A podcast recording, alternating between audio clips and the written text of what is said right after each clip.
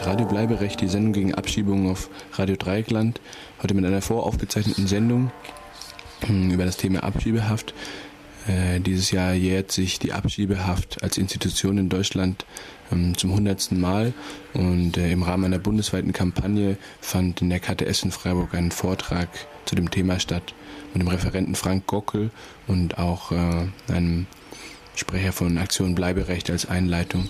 Wir haben hier Ausschnitte von dem Vortrag von Frank Gockel jetzt in der Sendung ähm, vorbereitet und dazwischen läuft ein bisschen Musik. Viel Spaß.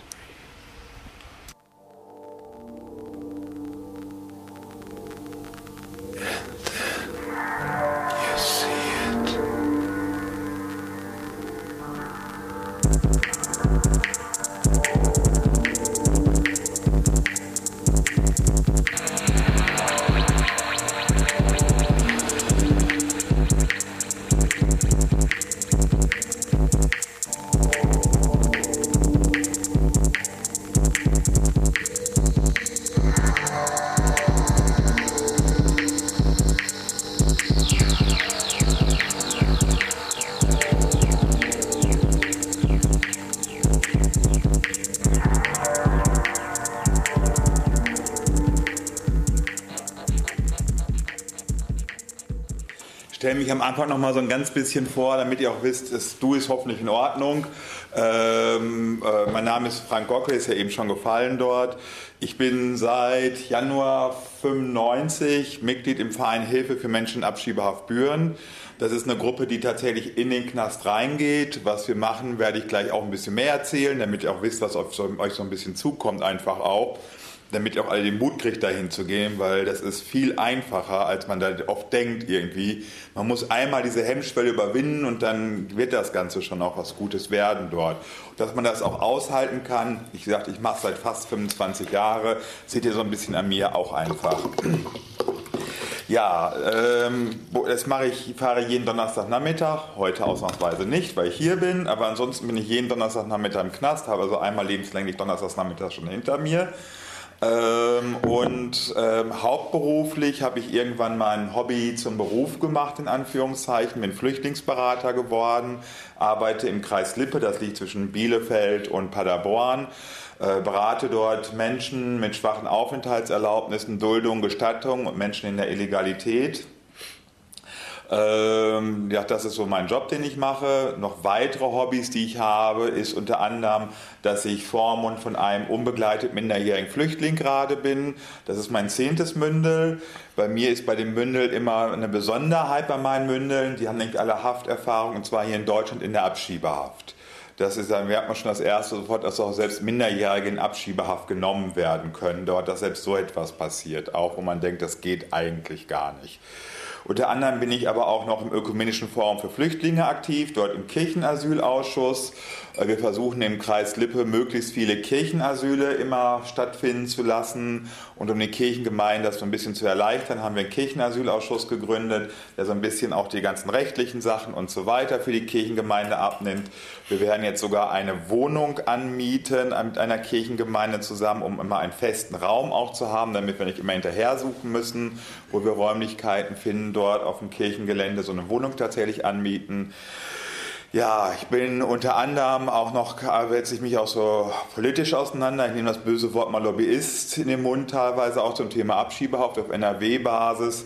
Versuche also immer wieder mit Politikern zu reden und irgendwas zu machen, damit dieser Knast wegkommt. Das ist immer wieder ein ziemliches Abenteuer, denn an den Parteien, die in der Regierung dran sind, kommt man immer nie dran und die, die in der Opposition sind, da kommt man relativ einfach dran. Äh, bis auf AfD, aber da will ich auch nichts mit zu tun haben. Äh, da braucht man auch nichts mit zu tun haben dort. Äh, das ist das, was ja auch schon eben gefallen ist mit den Grünen. Das ist immer total spannend. Wenn die Grünen in der Opposition sind, dann sind sie mal ganz strikt gegen Abschiebehaft, sind sie in der Regierung. Ja, dann haben sie eben Koalitionszwang, wie sie es dann immer nennen. Also das ist auch so ein bisschen ja, das Thema. Ursprünglich habe ich übrigens was ganz anderes mal beruflich angestrebt. Ich habe mal Physik studiert vor 100.000 Jahren. Ich weiß auch nicht warum eigentlich, aber so ist das.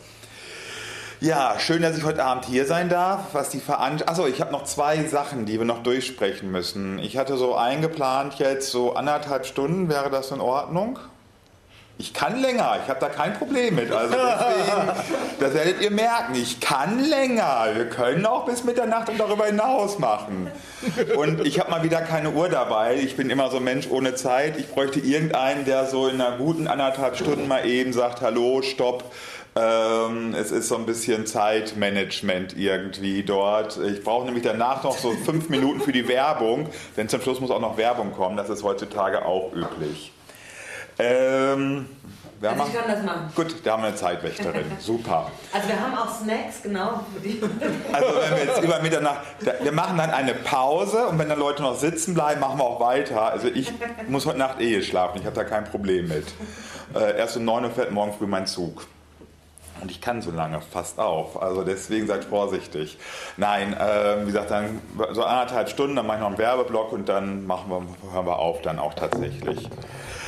Ähm, die zweite Sache ist, das soll euer Vortrag sein. Und weil ich gesagt habe, ich kann so viel erzählen, habe ich immer ein Problem, ich weiß nicht, was ich erzählen soll. Und deswegen habe ich mich jetzt auch nicht auf spezielle Sachen vorbereitet heute Abend, sondern ich möchte mich von euch steuern lassen.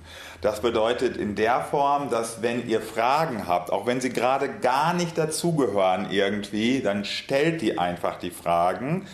Und ich baue das dann im Laufe des Abends in meinen Vortrag ein. Wenn ich dann zum Beispiel sehr viele Fragen zur Haftbedingung kriege, du hast mir jetzt schon so ein paar Überschriften geliefert, dass wir uns unbedingt sowas zum Beispiel eine Isolierzelle angucken müssen, dass wir uns Repressalien angucken müssen und so weiter, den Zugang zum Gefängnis angucken müssen. Die werde ich auch probieren, alle gleich nach und nach einzubauen dort. Aber wenn ihr Fragen habt, stellt sie. Dann werde ich die einbauen. Und wenn jetzt zum Beispiel sehr viele Fragen zu den Haftbedingungen kommen, dann werde ich eben sehr viel über die Haftbedingungen kommen. Wenn jetzt sehr viel Juristisches kommt, wenn jetzt die Hälfte der Leute Juristen sind, dann können wir auch ganz tief in den Jura-Bereich einsteigen, habe ich auch kein Problem mit. Und so weiter. Das müssen wir also individuell sehen. Ja. Und noch eins, was die Veranstalter gar nicht wissen, nämlich nicht ins Kleingedruckte reingeguckt. Die werden nämlich einen Bus organisieren von hier aus, von Freiburg aus. Am 31.08. findet nämlich die bundesweite Demo gegen Abschiebehaft in Paderborn statt. Und von Freiburg, da ihr alle jetzt auch noch eure Freunde und Bekannte mitbringen werdet und eure Nachbarn, werdet ihr den ganzen Bus voll kriegen. Und deswegen brauchen, müssen noch ein Bus organisiert werden. Da müssen wir mal gucken, ganz zum Schluss einen Abend, wie wir, wie wir das machen. Diese Demo ist nämlich dieses Jahr ganz wichtig, weil es gibt einen sehr trauriges Jubiläum. Wir haben nämlich 100 Jahre Abschiebehaft. Und deswegen würde ich am Anfang gerne einmal so ein bisschen so einen geschichtlichen Kontext zurück einfach mal machen und mir angucken, wie was in diesen 100 Jahren so an so ein paar, an so fünf, sechs Stichpunkten einfach mal so fünf, sechs Jahreszahlen angucken, was in diesen 100 Jahren passiert ist. Ja, das ist also eine Situation und ähm, ja, Fangen wir an mit dem Jahre tatsächlich vor den 100 Jahren 1919. Ganz ehrlich gesagt, Abschiebehaft hat es schon vorher gegeben. Das ist jetzt, bleibt jetzt unter uns, das ist noch gar nicht, das ist älter als 100 Jahre. Wie alt weiß kein Mensch richtig. Dass Leute festgehalten worden sind, um sie dann ein paar Stunden später aus der Stadt rauszujagen und so weiter, das hat es auf jeden Fall schon im finsteren Mittelalter schon gegeben und so weiter. Und dass auch danach immer weiter Leute festgehalten worden sind, gab es schon immer. Tatsächlich ist aber am 25. Mai 1919 das erste Mal das Thema Abschiebehaft in ein Gefängnis gegossen worden. Und zwar in Bayern. Also Bayern hat das erste Mal den Begriff Abschiebehaft tatsächlich aufgenommen und hat dann auch angefangen, Menschen zu inhaftieren. Wenn man in das Gesetz reinguckt, findet man den Begriff Ausländer. Guckt man aber in der politischen Diskussion sich das an, was dort 1919 und die Jahre davor auch gelaufen ist, geht es gar nicht um den Begriff Ausländer, sondern es geht um Ostjüdinnen und Ostjuden. Das sind Menschen, die im Mittelalter vor Pogrom in Deutschland geflohen sind, nach Polen hin, in Polen dann wiederum vor Pogrom wieder zurückgeflohen sind nach Deutschland hin und hier jetzt dort standen äh, und dann hier die ganze Zeit schon antisemitischen äh, ja, äh, Vorfällen ausgesetzt waren. Also es gab ja eine, eine sehr antisemitische Stimmung äh, Ende des 19. Ähm, Jahrhunderts. Im Ersten Weltkrieg sind sie gebraucht worden, weil man sie in der Rüstungsindustrie brauchte. Die Männer waren alle an der Front. Äh, es gab einfach einen riesen Arbeitskräftemangel und teilweise wurden sie auch zu Zwangsarbeit herangezogen. Aber nach dem Ersten Weltkrieg war dann klar, sie sollen raus, sie sollen abgeschoben werden, sie sollen zurück nach Polen. Das war in allen deutschen Ländern, nur Bayern hat eben damit angefangen, hat dann auch direkt im Juni die ersten Leute 1919 in Abschiebehaft genommen, aber noch relativ unregelmäßig, es war noch relativ wenig. Dann hat man im April 1920 tatsächlich dort die erste reine Abschiebehaftanstalt in Ingolstadt eröffnet Das war in einem Vor, in einer Festungsanlage. Die Haftbedingungen waren katastrophal. Die Zellen waren also alle im Kellerbereich, wenn man sich das anguckt. Das ist einfach auch sehr tief gelegen, aus Verteidigungszwecken. Es war also nass, es war die Zellen, es war dunkel, die Zellen. Bei Fluchtversuchen sind die Leute teilweise zusammengeschlagen worden, wenn sie Fluchtversuche unternommen haben. Und die Haftbedingungen müssen unterirdisch gewesen sein. Tatsächlich hat man das erste Abschiebegefängnis dann 1924 auch wieder geschlossen. Es war eine rein pragmatische Überlegung. Es gab nämlich kein Geld mehr, man hatte keine Lebensmittel mehr, weil man kein Geld mehr hatte. Und dann hat irgendwann der Anstaltsleiter gesagt, machen wir die Zellentüren auf und die Leute können nach Hause gehen. Also wenn wir Steuer sparen wollen, ist das eine ganz pragmatische Lösung. Die könnt ihr auch mal hier euch vorschlagen, wenn mal einer eurer Politiker sagt irgendwie, sie brauchen Geld. Das wäre eine ganz pragmatische. Ganz einfach, wenn ich mir angucke, dass ein Abschiebegefängnis in München haben gerade das teuerste, das kostet 530.000 Euro Miete pro Monat. Ähm, da kann man eine Menge Geld sparen, einfach auch dementsprechend dort. Nachgezogen haben tatsächlich dann auch 1920 die Preußen. Die haben dann auch das erste, haben dann auch das im April in Ab, die Abschiebehaft ins Gesetzestext reingegossen, haben dann auch mit Abschiebehaft angefangen. Dort hieß es dann allerdings nicht, da ging es auch um die Frage, wie es so schön heißt, der Ostjüdinnen und Ostjuden. Und ähm, die haben dann auch äh, tatsächlich, es hieß es aber da nicht Abschiebehaft, sondern da hieß es schon Konzentrationslager. Also der Begriff Konzentrationslager ist ein Begriff, den wir schon vor dementsprechend 1933 kennen. Und in Konzentrationslagern sind ab 1920 dann auch Ostjüdinnen und Ostjuden schon eingesperrt worden, um sie zu deportieren, ja, beziehungsweise abzuschieben. Ähm, Tatsächlich hat man dann schon 1921, gibt es eine einzige Zahl dazu, dass in Preußen an einem Stichtag 2300 Menschen inhaftiert waren in Abschiebehaft. Also eine riesige Zahl schon dementsprechend dort. Ich springe jetzt so ein bisschen in das Jahr 1938. 1938 ähm, ähm, muss man ein bisschen Vorgeschichte, 33 Machtergreifung muss ich nicht zu sagen. Und es war am Anfang die Idee der Nazis, dass Jüdinnen und Juden einfach aus dem Deutschen Reich rausgehen sollen dort. Man hat dafür gesorgt, nach dem Staatsangehörigkeitsgesetz, dass ähm, Jüdinnen und Juden die deutsche Staatsangehörigkeit verloren haben und dementsprechend galten sie als Ausländer. Und tatsächlich hat das mit der, ich begriff, jetzt nutze Begriffe teilweise ich jetzt in Anführungszeichen setze, weil sie dementsprechend auch heute noch genutzt werden, damit man einfach auch weiß, woher kommen diese Begriffe, einfach auch was für eine Geschichte haben sie. Das hat mit der freiwilligen Ausreise, hm. die wir auch heute noch als Begriff kennen dort dementsprechend, die auch heute noch im Sprachgebrauch hat, das relativ gut geklappt. Man hat die Gesetze immer mehr verschärft, man hat den Druck immer mehr erhöht, damit die Leute immer mehr ausreisen. Ähm, Gibt es gerade morgen ein Gesetz, was da auch verschärft werden soll, um den Druck zu erhöhen auf die Leute, damit sie freiwillig ausreisen? Das ist also auch eine Tradition, die es auch schon länger gibt, dementsprechend. Und das hat dann 37 bis 37 sehr gut geklappt. Und auf einmal hat es 37 einen totalen Einbruch gegeben in den Zahlen. Hintergrund war unter anderem auch, dass alle Länder um Deutschland haben zugemacht haben, einfach die Grenzen dicht gemacht haben. In einer Züricher Tageszeitung hat dann äh, Anfang 1938 zum Beispiel gab es einen Artikel, wo drin steht, das Boot ist voll, wir wollen keine Wirtschaftsflüchtlinge mehr haben. Das sind Artikel, die wir heute auch noch kennen. Also es ist auch alles nichts Neues dementsprechend. Und wenn man weiß, wer mit Wirtschaftsflüchtlingen da gemeint war, weiß man, wie vorsichtig man mit dem Begriff Wirtschaftsflüchtlinge einfach umgehen muss. Ich finde es immer total spannend, auch diesen historischen Kontext einfach. Wo kommen solche Begriffe her dort? Und als einer der Folgen, dass die Ausreisen zurückgegangen sind, hat man dann unter anderem auch dann über 38 ist man umgeswitcht und hat dann gesagt, wir gehen jetzt von der freiwilligen Ausreise weg, wir wollen jetzt auf die systematische Ausrottung übergehen dort. Dazu war es nur wichtig, dass es dafür eine gesetzliche Grundlage gegeben hat, ähm, denn damals 38 hätte noch nicht jeder Polizist und jeder Verwaltungsmensch und so weiter mitgespielt. Also brauchte man ein Gesetz und dieses Gesetz war die Ausländerpolizeiverordnung, die von Heinrich Himmler unterlassen worden ist. Dort sind dann Begriffe eingeführt worden wie die Sicherungshaft und die Vorbereitungshaft. Das sind zwei Haftformen, die wir bis heute auch noch weiterhin Gesetz dort haben. Das ist also auch in der Erfindung von Heinrich Himmler dort. In der Praxis war es dann so, dass dann die Ausländer, gemeint waren überwiegend Jüdinnen und Juden und Sinti und Roma, dann an den Bahnhöfen gesammelt worden sind. Das war die Abschiebehaft. Und sie dann mit den Zügen rausgebracht worden sind aus Deutschland. Das war deswegen ganz wichtig, dass die großen Vernichtungslager wirklich in Polen waren, also raus aus Deutschland war und dann dort in die Vernichtungslager deportiert worden ist. Das war die Abschiebung.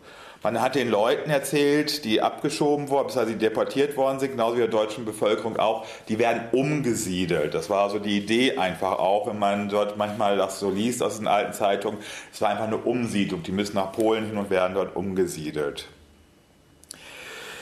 Ja, dieses hat dann sicherlich zu etlichen Hunderttausenden Menschen dazu geführt, die diese Abschiebehaft genommen worden sind. Die Zahlen haben wir nicht. Wir wissen auch nicht genau, wann es dann diese Abschiebehaft überhaupt nicht mehr juristisch notwendig war.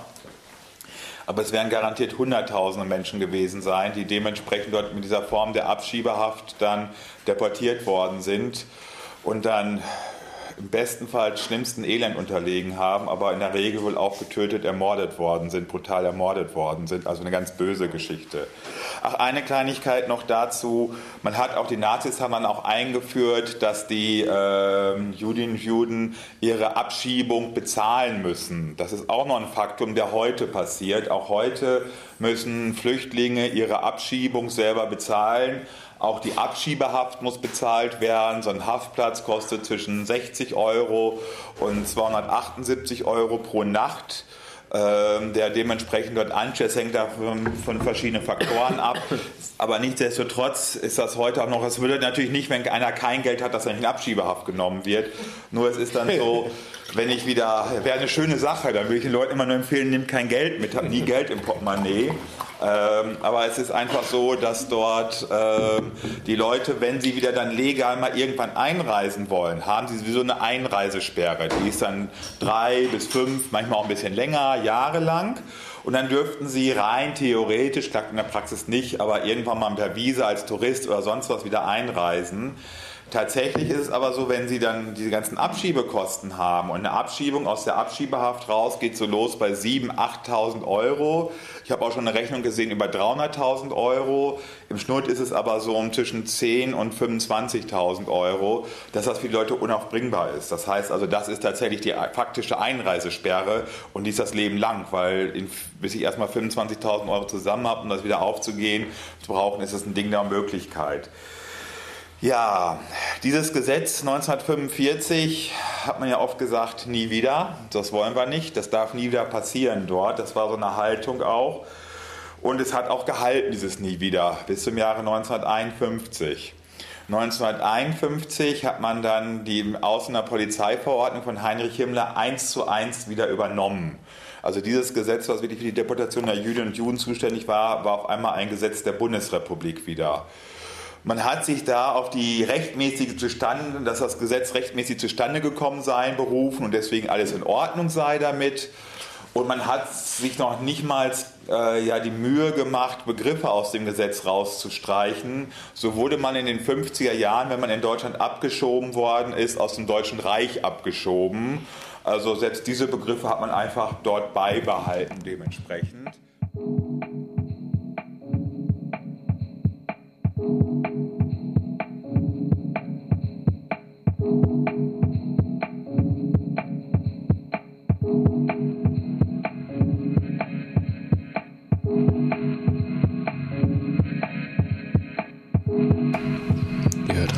Bleiberecht, die Sendung gegen Abschiebungen auf Radio Dreieckland, heute mit einer voraufgezeichneten Sendung hm, über das Thema Abschiebehaft. Äh, dieses Jahr jährt sich die Abschiebehaft als Institution in Deutschland ähm, zum hundertsten Mal und äh, im Rahmen einer bundesweiten Kampagne fand in der KTS in Freiburg ein Vortrag zu dem Thema statt mit dem Referenten Frank Gockel und auch äh, einem Sprecher von Aktion Bleiberecht als Einleitung.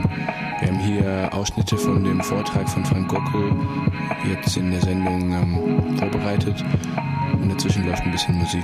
Viel Spaß.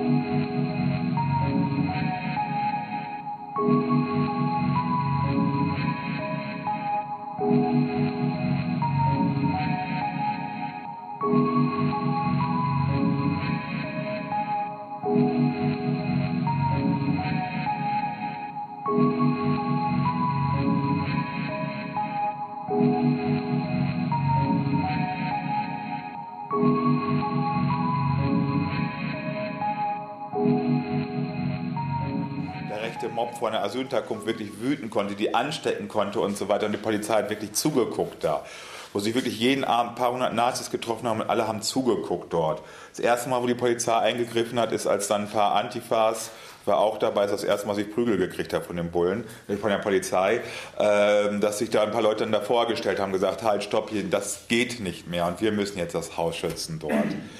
Sei es drum, die Idee der Politiker war dann, wir machen was gegen die Nazis. Und wie macht man was gegen die Nazis? Das ist die alte bekannte Schritt, den sie auch heute noch teilweise anwenden. Wir kämpfen gegen Flüchtlinge. Wir geben denen das, was die wollen und dann werden die schon ruhig sein. Daraufhin hat man sich dann am Nikolaustag 92 zusammengesetzt, hat dann die Idee gehabt, wir ändern das Grundgesetz, was man dann auch tatsächlich im Sommer 93, im Juli 93 gemacht hat. Man hat da an den Paragraphen 16 des Grundgesetzes den Satz gestrichen, politisch Verfolgte genießen Asylrecht und hat dann den Artikel 16a eingeführt. In Absatz 1 hat man reingeschrieben, politisch Verfolgte genießen Asylrecht und in Absätzen 2 bis 5 aber nicht bei uns. Äh, man hat dann so etwas eingeführt wie die sicheren Herkunftsstaaten. Auch das ist gerade das, was ja immer mal wieder in der Diskussion ist, ob jetzt Algerien, Marokko, Tunesien zu den sicheren Herkunftsstaaten erklärt werden sollen. Man hat die sogenannte Drittstaatenregelung eingeführt, was wir heute schwerpunktmäßig unter der Dublin-Verordnung kennen. Das waren also die Grundlagen dafür, um diese Dublin-Verordnung durchzuführen. Da hat man also tatsächlich dann 93 dort ähm, die juristischen Grundlagen dafür geschaffen. In diesem Zuge hat man auch viele andere Gesetze geändert und neu geschaffen. Einer der berühmtesten Gesetze ist das Asylbewerberleistungsgesetz, wo also Geflüchtete äh, unter dem soziokulturellen Existenzminimum leben müssen, bis zu 15 Monaten. Ab morgen, das Gesetz durchkommt, wieder auf zu 18 Monaten. Das ist auch noch was, was man diese Woche noch geändert hat in dem Gesetz. Äh, hat sehr viele Sanktionen unterlegt, hat dann teilweise auch das Bargeld abgeschafft und sehr, sehr viele Sachen einfach auch dort in diesem Zusammenhang geändert. Und in diesem Zusammenhang ist dann tatsächlich auch die Abschiebehaftanstalten sind dann so ein bisschen, ich sage es jetzt mal, wie Pilze aus dem Boden geschossen. Wir haben dann tatsächlich Ende 93, 94 sind überall Abschiebeknäste entstanden dort. Ähm, am besten dokumentiert ist es noch für Nordrhein-Westfalen. Wir hatten ganz lange in Nordrhein-Westfalen zwölf Abschiebegefängnisse parallel mal gehabt. Davon die größte, das war die JVA Büren mit 600 Plätzen. Aber auch überall anders in NRW noch elf weitere Gefängnisse. Ganz allein in Wuppertal gab es drei Abschiebegefängnisse parallel mal eine Zeit lang. Also es war Wahnsinn. Und tatsächlich überall entstanden, in ganz Deutschland entstanden Abschiebeknäste. Es war also eine riesige Zahl. Tatsächlich sind dann die Zahl der Abschiebegefangenen dann nach und nach immer weniger geworden. Es wurden also immer weniger Gefangene dann da in den nächsten Jahren, die da entstanden sind. Man hat dann immer mehr auch Abschiebeknäste geschlossen, teilweise auch wieder. Hat dann teilweise überlegt, hm, wie machen wir das jetzt? Wir bringen die mit Strafgefangenen zusammen in einem Knast unter, damit wir auch ein bisschen mehr Kapazitäten sparen und so weiter. Und dann hat teilweise diese Rolle gespielt, dass man sie mit Strafgefangenen zusammen in auch Knästen unter untergebracht hat. Nicht in jedem Bundesland, aber in einigen Bundesländern.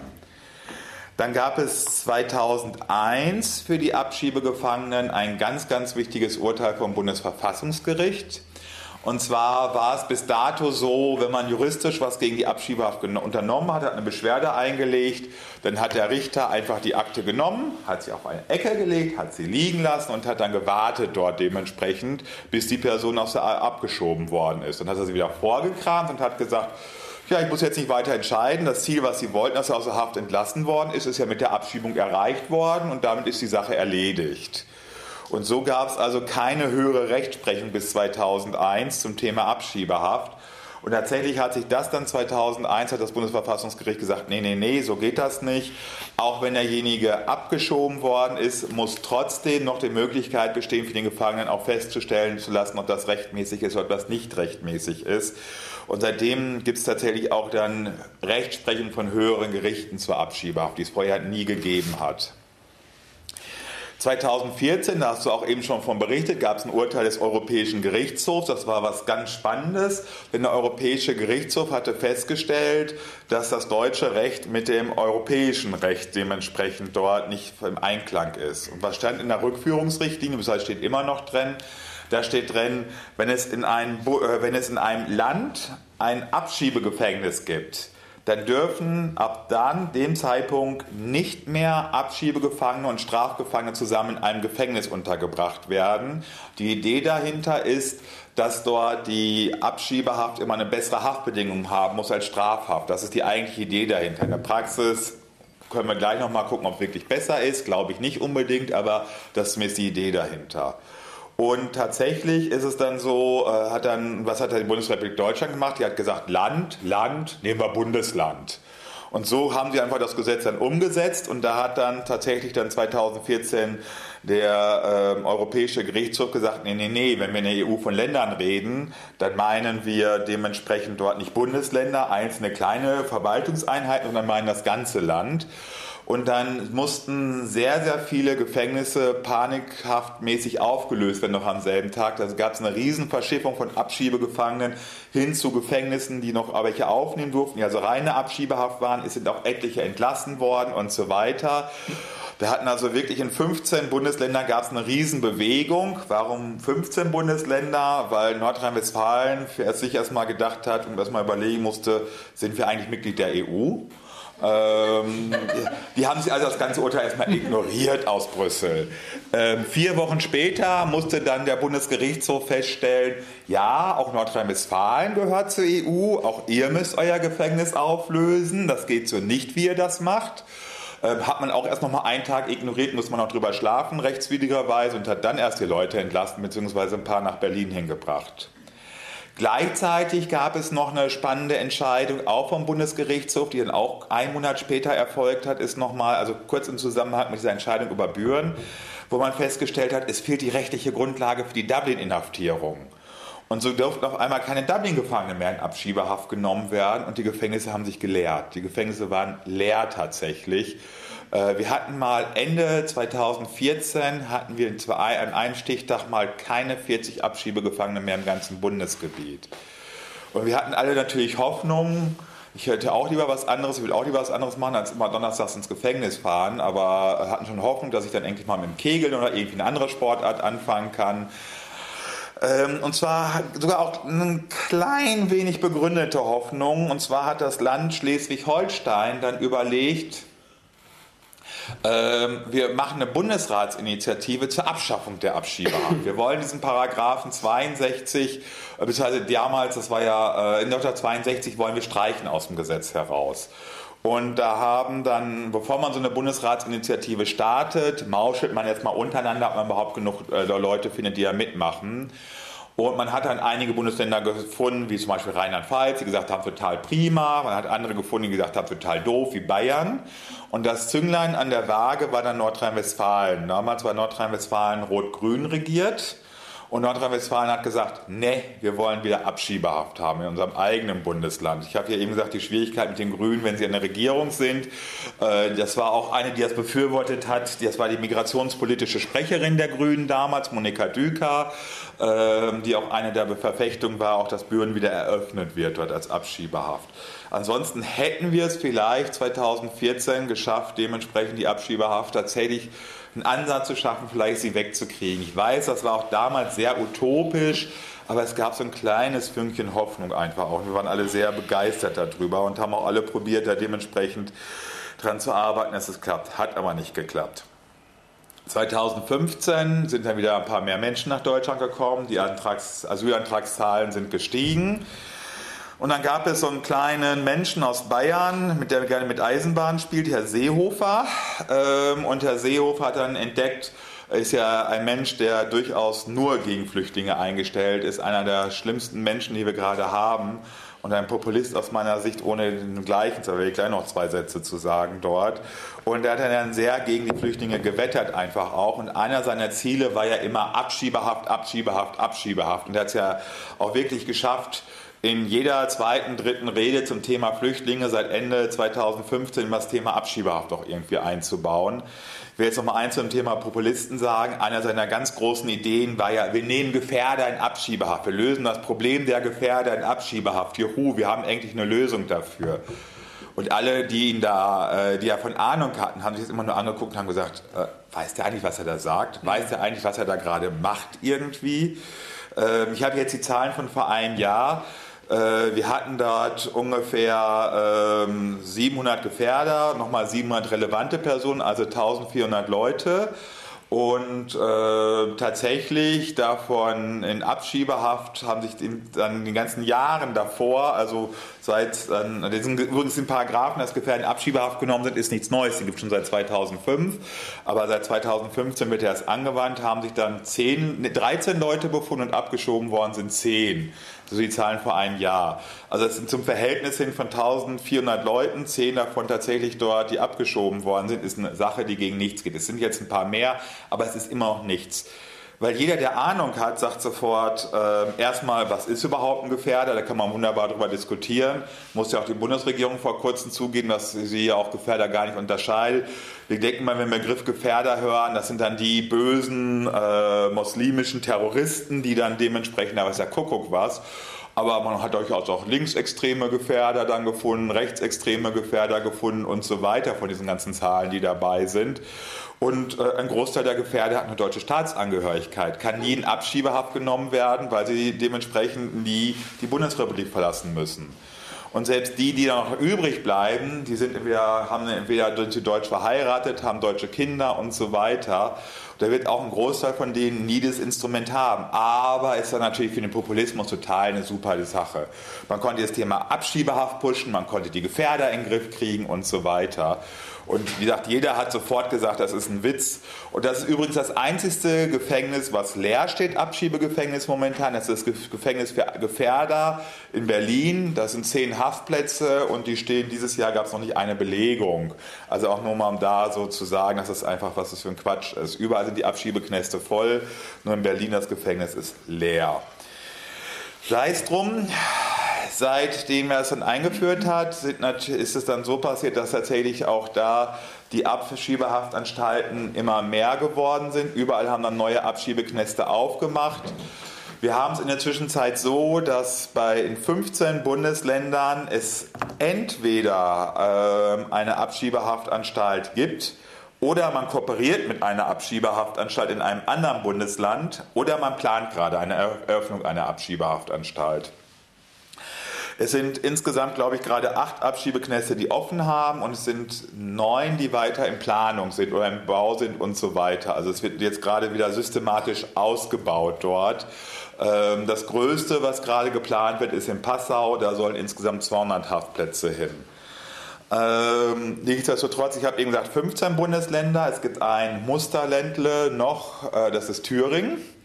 Äh, Thüringen hat weder eine eigene Abschiebehaftanstalt noch kooperiert sie mit einem anderen Bundesland gerade oder plant auch eine Abschiebehaftanstalt. Das heißt aber nicht, dass sie keine Menschen in Abschiebehaft nehmen, sondern sie sind momentan einfach so, dass sie dann eben gucken, wenn sie jemanden in Abschiebehaft nehmen müssten, haben sie das Problem, dass sie bei allen anderen Bundesländern anfragen müssen, sie ewig weit wegbringen müssen und dann auch teilweise auch das Glück haben, sei es jetzt mal bewusst, einfach auch, dass sie keinen Haftplatz kriegen, derjenige entlassen werden muss dort. Ähm, so dass aber Thüringen ist jetzt Landtagswahlen. Nach den Landtagswahlen, wir gehen davon aus, dass es dann im Winter auch vorbei sein wird, dass die auch dort entweder was Eigenes planen oder dementsprechend dort äh, irgendwo kooperieren werden mit einem anderen Bundesland.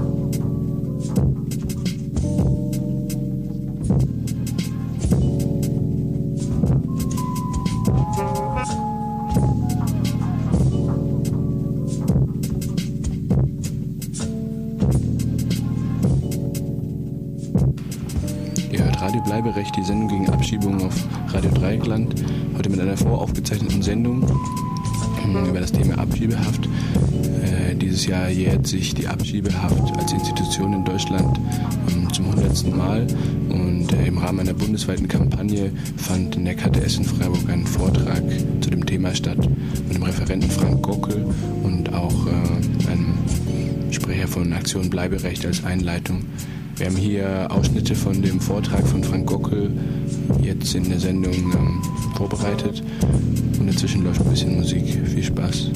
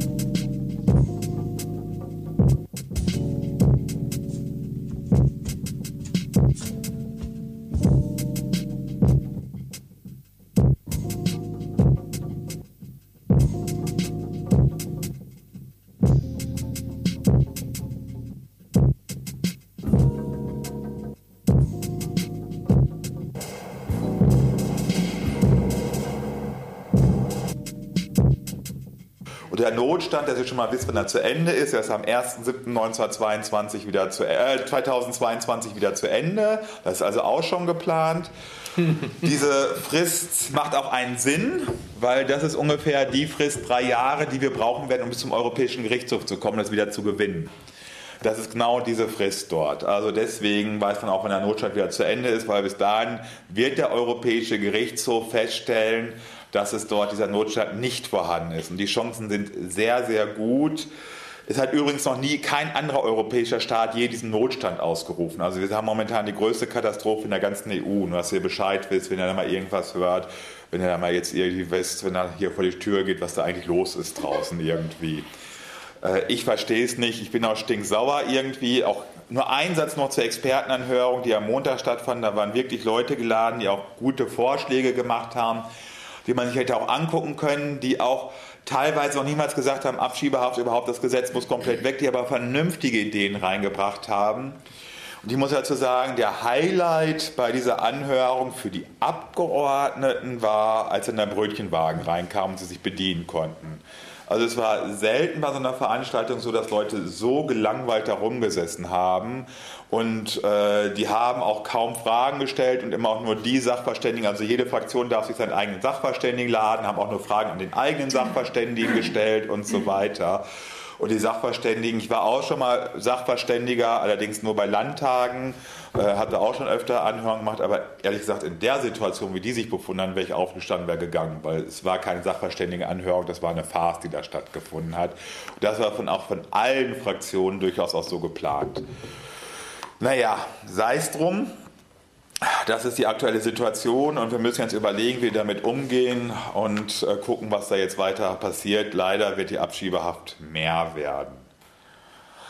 Ich erzähle noch mal einmal eins zurück. Ich will noch mal einmal zurückkommen in das Jahr 1993, weil ich so ein bisschen was zu unserem Verein erzählen will. Und wir haben eine etwas seltsame Kombination im Verein, die es so, glaube ich, bei keinem anderen Verein gibt.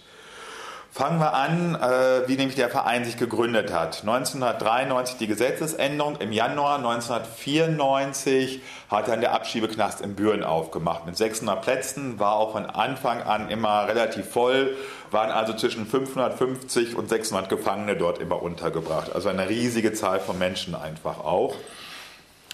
Und ähm, wir haben von unserem Verein eine Gründungsmutter. Diese Gründungsmutter arbeitete beim Caritas-Verband in Büren war Flüchtlingsberaterin. Wenn ich Büren sage, habe ich ja gesagt, liegt so südlich von Paderborn, 25 Kilometer. Ein Kaff mit 6000 Einwohnern, mit den Käffern drumherum 20.000 Einwohner. Sehr katholisch geprägt, sehr konservativ geprägt, also dass man ungefähr die Verhältnisse kennt. Auf jeden Fall gab es eine Flüchtlingsberaterin von der Caritas und die kriegte einen Brief dann im Januar 94, wo drin stand, können Sie mich mal besuchen, ich bin hier in Abschiebehaft. Sie ist dann da hingefahren, hat dann den Gefangenen besucht. Mit der Konsequenz für sie, als sie dann einen Tag später lagen da zwei Briefe, vier Briefe und so weiter. Das ist also wirklich exponentiell gestiegen dort, die Anzahl der Briefe. Und sie hat dann irgendwann gesagt, das ist nicht meine Arbeit, das ist, äh, ich kann das, muss das auch irgendwie, ich kann das nicht wuppen während meiner Arbeitszeit und so weiter, ich brauche Hilfe.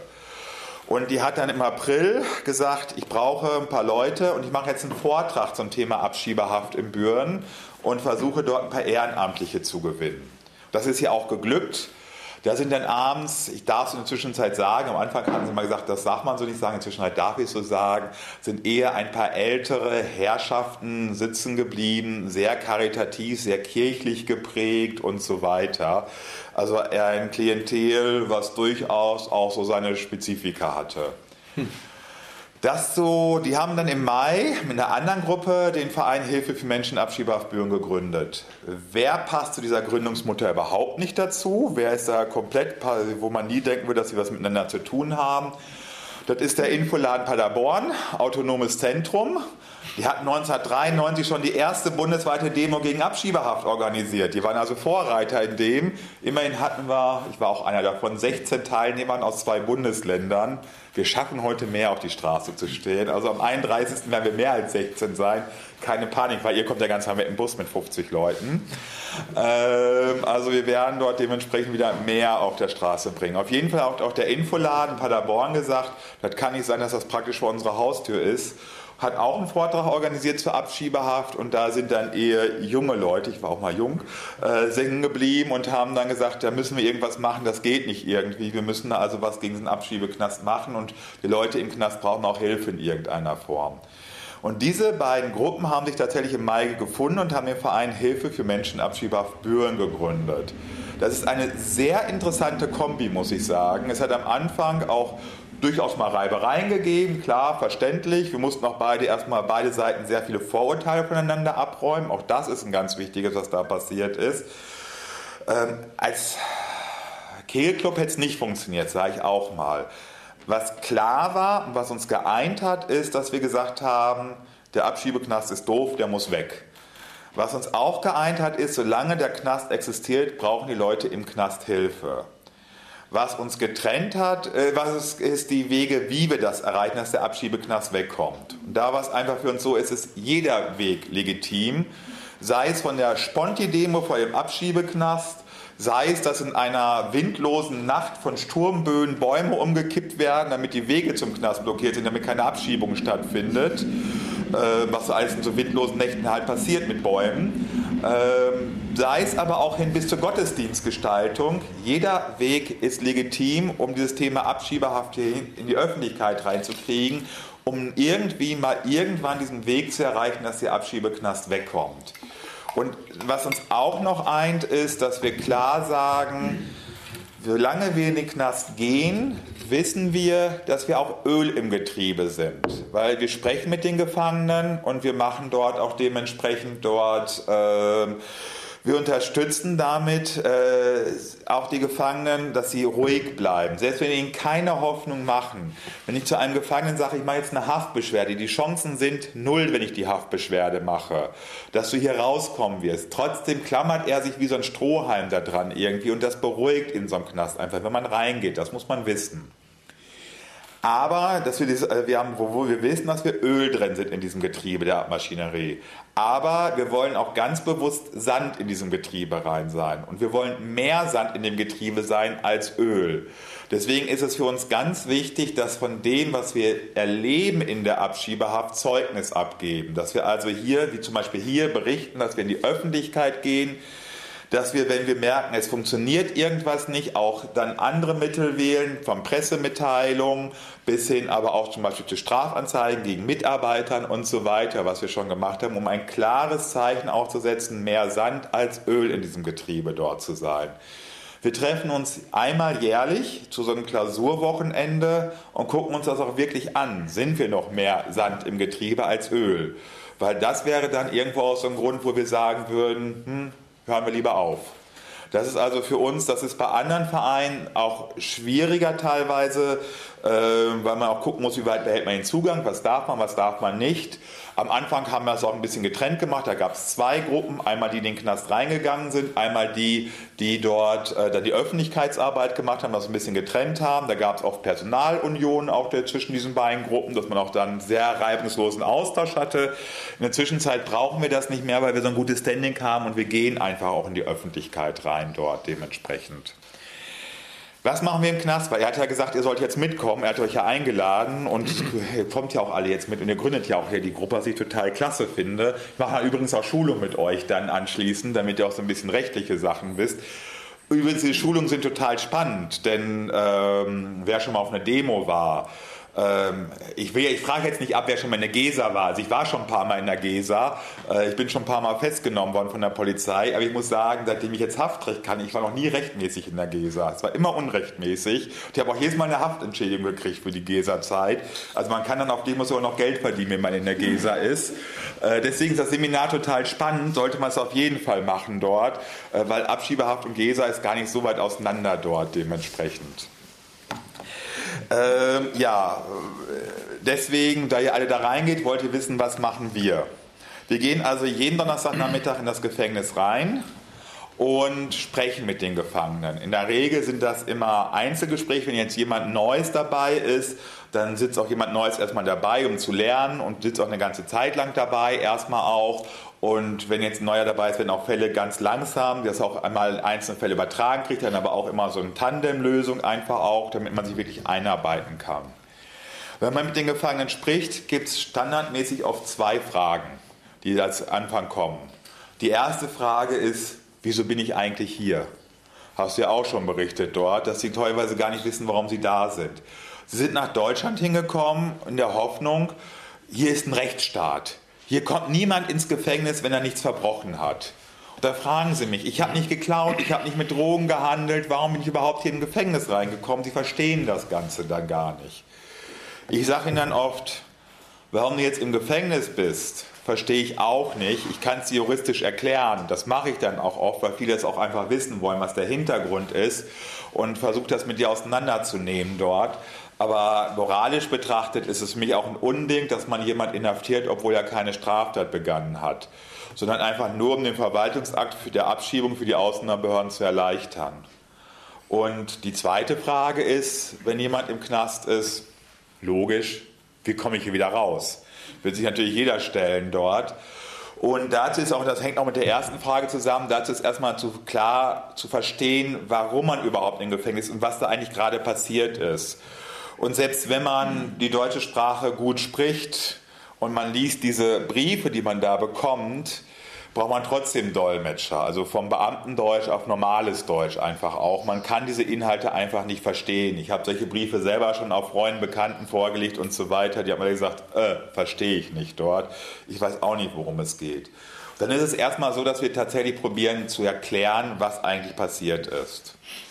Und dann ist natürlich das nächste, irgendwie, man raus will, man muss da rechtliche Schritte einlegen tatsächlich auch. Das ist so, dass wir dann für die Gefangenen probieren, dort auch ähm, dann Rechtsanwälte zu suchen und dann zu gucken, dass auch mit den Rechtsanwälten, die sie haben, auch Kontakt aufnehmen und versuchen, sie zu unterstützen, so weit wie möglich. Wir machen aber auch einen Teil der Verfahren, wenn keine Rechtsanwälte da sind, selber. Da gibt es ein besonderes Instrument, was es nur in der Abschiebehaft gibt, dass man praktisch vor Gericht für die Gefangenen auftreten kann. Das ist das, was ich übrigens euch dann auch dann beibringen werde, weil ihr als Gruppen seid, wie man da vor Gericht das Ganze hintereinander bekommt, dort, wenn ihr als Gruppe reingeht. Ähm, und versuchen dann diese Verfahren zu begleiten dort. Das macht bei schwerpunktmäßig ist das mein Job bei uns im Verein. Ich bin also für die ganzen juristischen Verfahren zuständig. Das heißt, ich, äh, diejenigen, wenn sie inhaftiert werden, ist das Amtsgericht zuständig, dann später mit einer Beschwerde das Landgericht und dann später dort das äh, Bundesgerichtshof. Und ich bin, da ich das das ist eine Besonderheit. Als Anwalt macht man es ja mit einer Vollmacht. Man macht das im Namen des Betroffenen. Das geht nicht, weil das ist nach dem Verbot, das so machen will, nach dem Rechtsdienstleistungsgesetz. Sondern ich lasse mich als Person des Vertrauens an dem Verfahren beteiligen. Ich bin also es gibt auf einmal beim Verfahren drei Parteien. Die Ausländerbehörde, der Betroffene und meine Wenigkeit. Wir sind also dann zu dritt im Gerichtssaal dort. Das ist eine Besonderheit. Das heißt, ich mache das Ganze in meinem Namen. Und ich habe keinen Nachweis dafür. Ich bin aber, glaube ich, die Person, die so am meisten beim Bundesgerichtshof klagt bundesweit.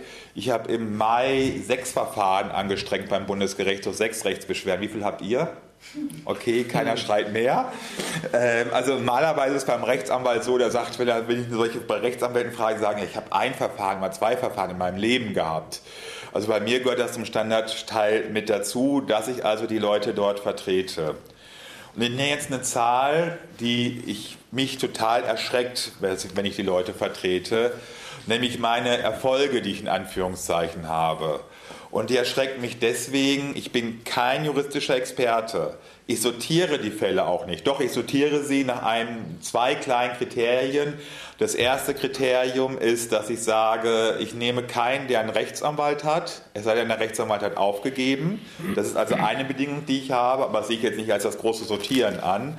Das zweite Sortieren, was ich habe, wenn jetzt wirklich mehr als drei, vier Fälle pro Woche auf mich zukommen, muss ich auch irgendwann sagen, ich kann es nicht. Ich mache das in meiner Freizeit, in Anführungszeichen. Ich mache das nicht professionell. Da muss ich auch irgendwann sagen, tut mir leid, es geht einfach nicht. Also mehr als drei, vier Fälle mache ich nicht pro Woche. Und ich gewinne 50,4 Prozent der Verfahren, die ich letztes Jahr abgeschlossen habe, habe ich gewonnen. Wo ich die Aktendeckel so zumachen konnte, ins Fach legen konnte, ins Archiv, habe ich gewonnen. Und das finde ich eine total erschreckende Zahl. Ich bin, wie gesagt, kein Experte da drin. Ich bin juristischer Laie. Ich habe mich zwar ein bisschen reingefuchst, aber ich bin kein Jurist. Und wenn ich als Laie 50,4 Prozent der Fälle gewinne, kann man wirklich davon ausgehen, dass 50 Prozent der Leute unrechtmäßig inhaftiert sind. Selbst nach geltendem Recht unrechtmäßig inhaftiert sind. Und das ist keine Zahl, die nur bei mir so vorherrscht. Auch Anwälte, die sich da auf dieses Thema wirklich spezialisiert haben. Es gibt nur einen Anwalt, der sich nur auf Abschiebehaft spezialisiert haben. Das ist Peter Fahlbusch, aber auch zum Beispiel äh, Stamann aus äh, Berlin und so weiter. Auch die haben eine Quote, die immer um die 50 Prozent liegt. Peter Fahlbusch hat letztes Jahr 48 Prozent. Das ist mal hat er ein bisschen mehr, mal habe ich ein bisschen mehr. Aber das heißt, jeder zweite Abschiebegefangene in Deutschland ist nach geltendem Recht unrechtmäßig inhaftiert. Stellt euch das mal in Strafhaft vor. Jeder zweite Strafgefangene wäre unrechtmäßig inhaftiert. Was für ein Aufruhr in der, in der Bevölkerung wäre, was die Bevölkerung schreien würde, würde sagen, das geht doch gar nicht, das darf doch gar nicht passieren irgendwie. In der Abschiebehaft ist das was vollkommen Normales, das akzeptieren wir dort. Übrigens, meine Zahlen wurden natürlich angezweifelt. Ähm, dementsprechend äh, hat immer das damals unser Innenministerium Nordrhein-Westfalen gesagt, ach der Gockel, der spinnt, ist sowieso so ein autonomer linker Spinner irgendwie, der bringt jetzt sowieso nur Bockmist dort, was da ist. Und äh, dann haben wir beide Seiten vorgesorgt. Zum einen lässt sich das Ministerium jetzt immer von den Ausländerbehörden die Haftbeschwerden schicken, die Stelle. Und damit sie auch wirklich alle bekommt, damit sie auch wirklich meine Statistik nachvollziehen kann, schicke ich Ihnen jetzt auch alle Beschlüsse zu, sodass Sie jetzt wirklich kontrollieren können, ob meine Zahlen richtig sind und ob, oder ob sie nicht richtig sind. Das mache ich jetzt seit vier Jahren und seitdem meckern Sie auch nicht mehr. Seitdem sagen Sie also tatsächlich, auch die müssen meine Zahlen bestätigen. Es ist also keine Spinnerei, die ich dort habe irgendwie. Wie gesagt, ich finde es immer noch, bin immer total geflasht. Jedes Mal, wenn ich die Zahl dort aufnehme, immer Anfang des Jahres, denke ich mir immer, um Gottes Willen, das kann nicht wahr sein. Immer schon wieder 50 Prozent, schon wieder derselbe Bockmist dort irgendwie. Schon wieder werden wirklich jeder zweite Mensch